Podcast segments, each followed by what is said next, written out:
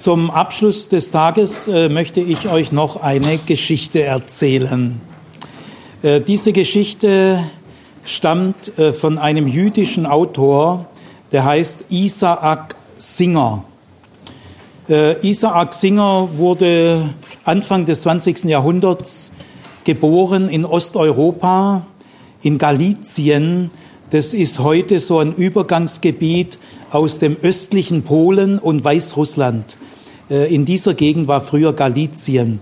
In Galizien lebten viele Juden und zwar äh, relativ getrennt von russischer oder weißrussischer Bevölkerung oder polnischer in eigenen Dörfern. Es gab also in Galizien viele jüdische Dörfer mit rein jüdischer Bevölkerung.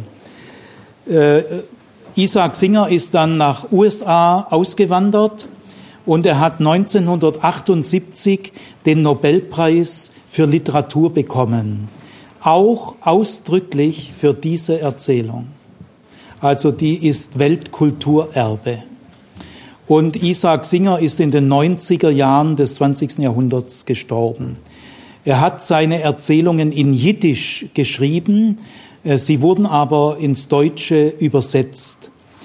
Ähm, ich habe diese Erzählung von Isaac Singer ganz leicht bearbeitet, weil sie ist äh, für schriftliches Erzählen. Äh, sie ist veröffentlicht in verschiedenen äh, Formen. Ich sage gleich noch was dazu. Aber ich erzähle ja diese Geschichte jetzt mündlich und ich habe auch, es ist ja eh aus dem Jiddischen übersetzt. Ich kann nicht Jiddisch, aber ich habe manch, manches Deutsch leicht geglättet. Gut, äh, die Geschichte heißt Zlate die Geis. Zlate ist ein polnischer Mädchenname. Ich habe auch vor einiger Zeit mal, es gab, gibt auch einige polnische Gaststudenten an der PH Ludwigsburg und das war mal eine da, die hieß tatsächlich Zlate. Also Zlate ist ein häufiger polnischer Mädchenname.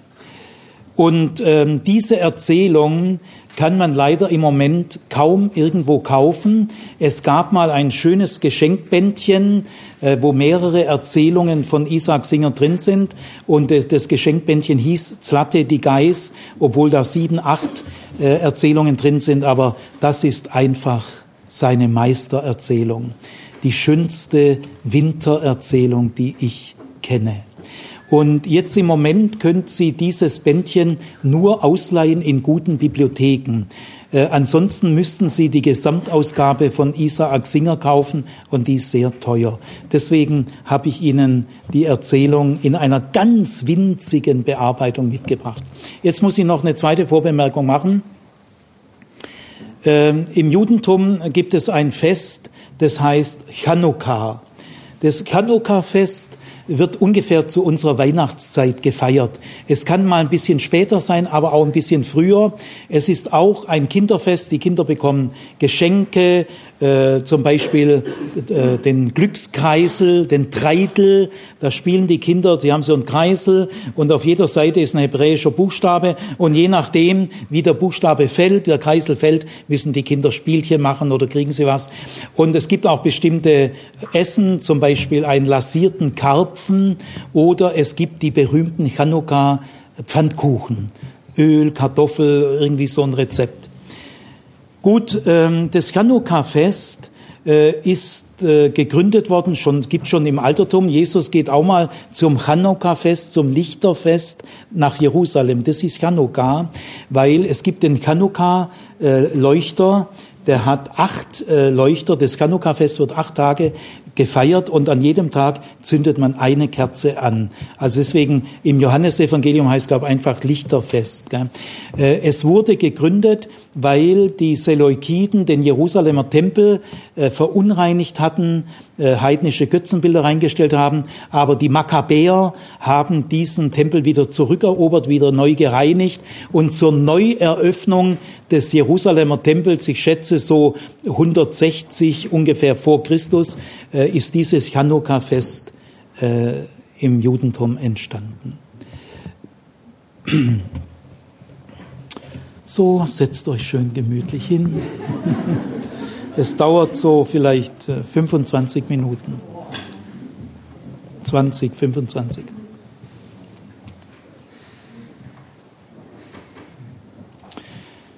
Zur Chanukka-Zeit war der Weg vom Dorf in die Stadt normalerweise mit Schnee bedeckt.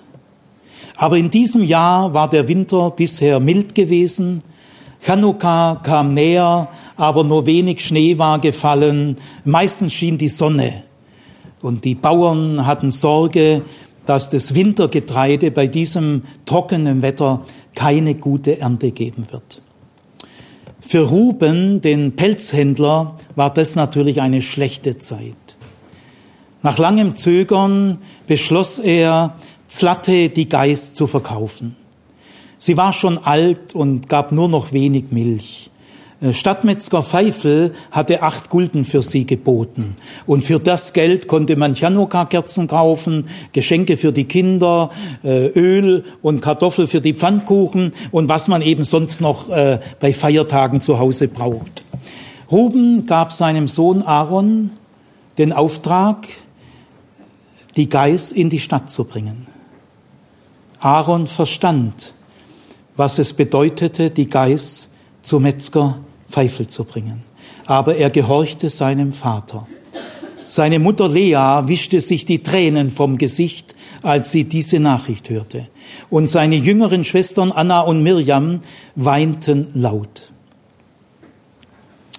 Aaron zog sich die gesteppte Jacke an, zog sich die Fellmütze mit den Ohrenklappen über äh, dann legte er einen Strick um den Hals von Zlate und er steckte sich zwei Käsebrote ein.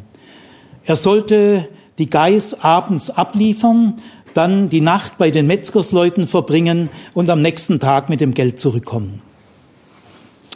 Als sich die Familie von Zlate verabschiedete und Aaron den Strick ein bisschen zurechtrückte, stand Zlate geduldig und gutmütig da. Sie leckte Ruben die Hand und schüttelte ihren dünnweißen Bart. Ja, Zlate vertraute den Menschen. Sie wusste, dass sie immer gefüttert wurde und dass man ihr niemals etwas zuleide tat. Als Aaron jedoch sie auf den Weg in die Stadt brachte, erschien sie doch etwas verwundert zu sein. Sie war niemals bisher in diese Richtung geführt worden. Äh, sie schaute Aaron an, als wollte sie fragen, äh, wohin führst du mich? Aber dann war sie wohl zu dem Ergebnis gekommen, dass eine Geiß keine Fragen stellen soll. Trotzdem, der Weg war anders wie die anderen. Sie kamen vorbei an strohbedeckten Hütten, an Wiesen und Feldern, die sie noch niemals gesehen hatte. Hin und wieder bellte ein Hund und rannte hinter ihnen her, aber Aaron verjagte sie mit seinem Stock. Die Sonne schien, als Aaron und Slatte das Dorf verlassen hatten. Aber dann plötzlich änderte sich das Wetter. Eine dunkle, schwarze Wolke, blau in der Mitte, zog von Osten her auf. Sie verbreitete sich rasch über den ganzen Himmel. Ein kühler Wind begann zu wehen. Und die Krähen flogen tief und krächzend. Zuerst sah es so aus, als ob es regnen wollte. Aber dann begann es wie im Sommer zu hakeln. Es war noch früh am Tag, aber es dunkelte wie zur Dämmerung. Und die Kälte drang schon etwas durch die Steppjacke. Aaron hatte mit seinen zwölf Jahren schon jedes Wetter gesehen. Aber ein Schneefall wie diesen hatte er noch nicht erlebt. Der Schnee fiel so dicht, dass das Tageslicht verlöschte. Und schon nach kurzem war der ganze Weg mit Schnee bedeckt. Der, der Weg in die Stadt war schmal und voller Kurven. Äh, Aaron wusste nicht mehr, wo er war. Er konnte durch den Schnee nicht durchsehen. Zuerst schien Zlate den Wetterwechsel nicht zu beachten. Auch sie war zwölf Jahre alt und wusste, was Winter bedeutet. Aber als ihre Beine immer tiefer in den Schnee sanken, wendete sie ihren Kopf und ihre Augen schienen zu fragen, warum sind wir bei so einem Wetter draußen? Aaron hoffte, dass ein Bauer mit seinem Marktwagen vorbeikam, aber es kam keiner. Der Schnee fiel immer dichter in großen Flocken herunter. Aaron spürte unter seinem Stiefel weiches, gepflügtes Feld. Er merkte, dass er vom Weg abgekommen war. Er konnte weder Osten feststellen noch Westen, weder wo das Dorf liegt noch die Stadt. Und der Wind pfiff und heulte und wurde eisig. Der Wind trieb äh, den Schnee in Schauern herum. Es sah aus, als ob weiße Kobolde über den Feldern Fange spielen. Äh, Zlatte stand still, sie konnte nicht mehr gehen. Sie meckerte, als ob sie darum bitten wollte, nach Hause geführt zu werden. Aaron äh, wollte die Gefahr nicht zugeben, aber er wusste, dass sie erfrieren werden, wenn sie keinen Unterschlupf fanden. Das war kein gewöhnlicher Schneesturm, das war ein Blizzard.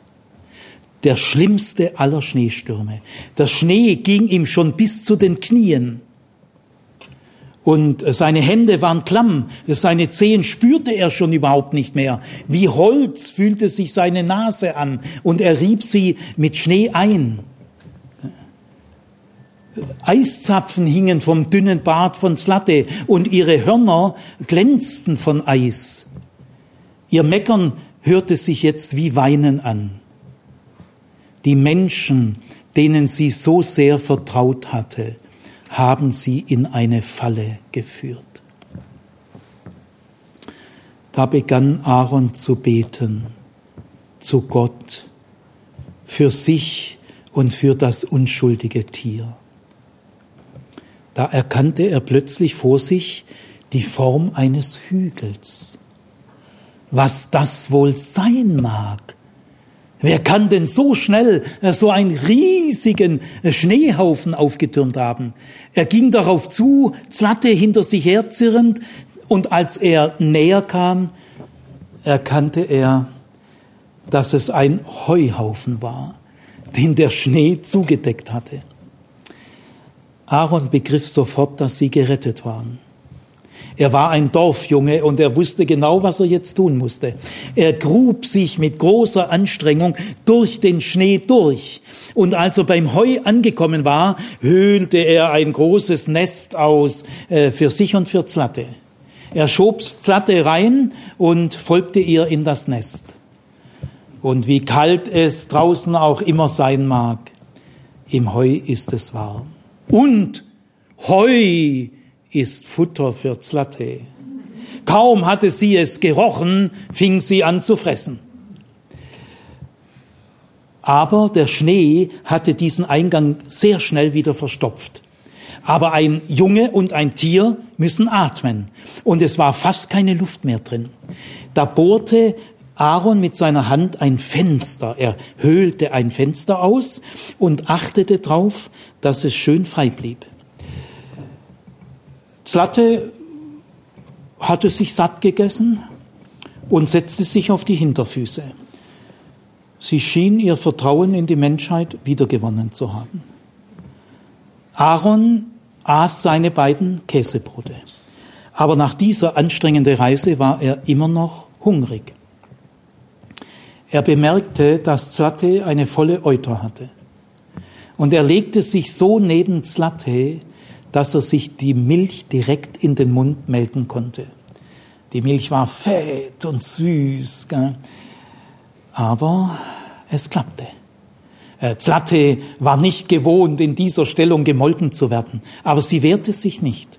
Es war so, als im Gegenteil, als ob sie äh, Aaron dafür belohnen wollte, dass er sie in einen Unterschlupf geführt hatte, wo der, die Decke, der Boden und die Wände aus lauter Futter für sie bestanden. Durch das Fenster konnte er weiterhin hinausschauen. Es war stockdunkel.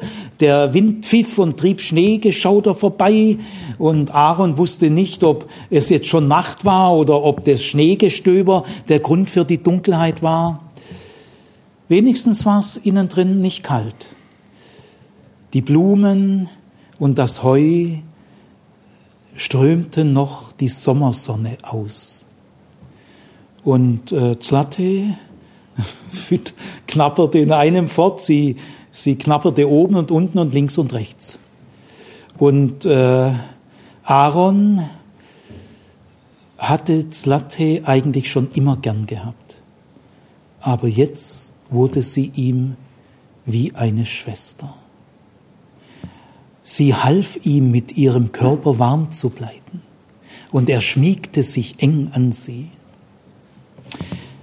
Aaron war allein, isoliert von seiner Familie, aber er wollte reden.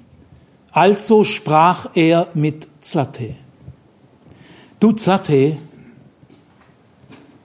wenn wir diesen Unterschlupf nicht gefunden hätten, da wären wir schon steif gefroren.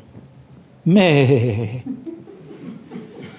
Du, was meinst du, was aus uns werden wird? Meh, antwortete die Geiß. Ich sag dir, wenn es so weiterschneit wie jetzt, dann müssen wir noch tagelang hier drin bleiben. Meh. Was bedeutet meh? Du solltest deutlicher reden. Meh, meh. Gut, sagte Aaron freundlich. Lassen wir es beim Meh.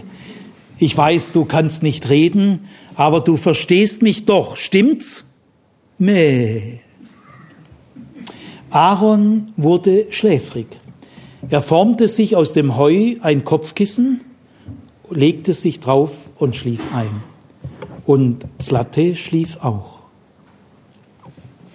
Als Aaron seine Augen wieder öffnete, wusste er nicht, ob Morgen war oder Abend. Der Schnee hatte sogar das Fenster verstopft.